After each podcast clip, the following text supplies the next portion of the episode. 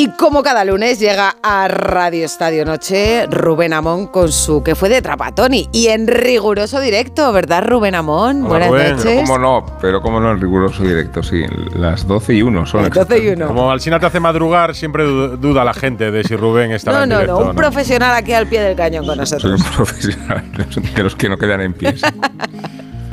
bueno, pues cuéntanos qué fue de Trapatoni. Bueno, me voy a saltar unos minutos la polémica del Madrid contra la Almería y el Bar y voy a prolongarme otros tantos en los 80 años de José Luis Garci, cuyas aficiones al fútbol y al boxeo revisten al deporte una pátina cultural que muchas veces se pervierte por la crispación generalizada.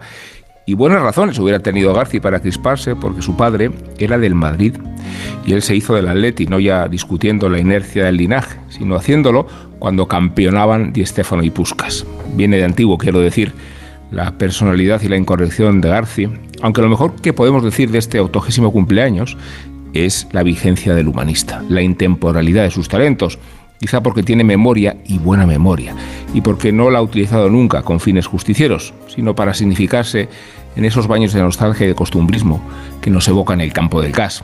En el polvo y en el lodo jugaban al fútbol los equipos de barrio y se prodigaban combates de boxeo que buscaban un hilo de del pueblo, empezando por el carisma y el tabique roto de Urtain. García descubrió el pugilato de las películas más feroces de los años 40, en las mejillas en carne viva de Rocky Marciano, pero es también de quienes se quedaban de noche en vela cuando peleaban Hagler o Pacquiao. Y ya sabemos que el boxeo se haya expuesto al amaneramiento de los gimnasios, no se boxea, se hacen coreografías, me decía Gistau, y se haya expuesto también a las presiones prohibicionistas, pero el boxeo es el deporte al que aspiran todos los demás, en el antagonismo perfecto, en la estética y en la épica, y en el magnetismo que retratan las mejores crónicas de García. ¿Y qué diría Trapatoni? No soy viejo ni antiguo, soy un clásico.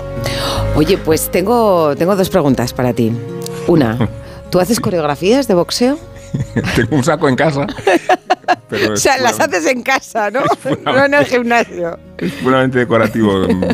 Me avergüenza mucho mirarlo al, saco, pero el saco está, ¿eh? El saco, está. Para cuando llegas así cargado. Y los guantes italianos de Leone también, pero también son decorativos. Y no, no te, cuál es. no te vamos a dejar que te saltes la polémica del Bernabéu. no podíamos desaprovechar esta oportunidad de tenerte aquí.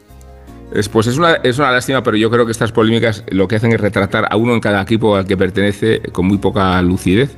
Y yo voy a decir que si tuviera que, declinarme por, por eh, el criterio del árbitro, creo que acierta mucho más a él de lo que se equivoca.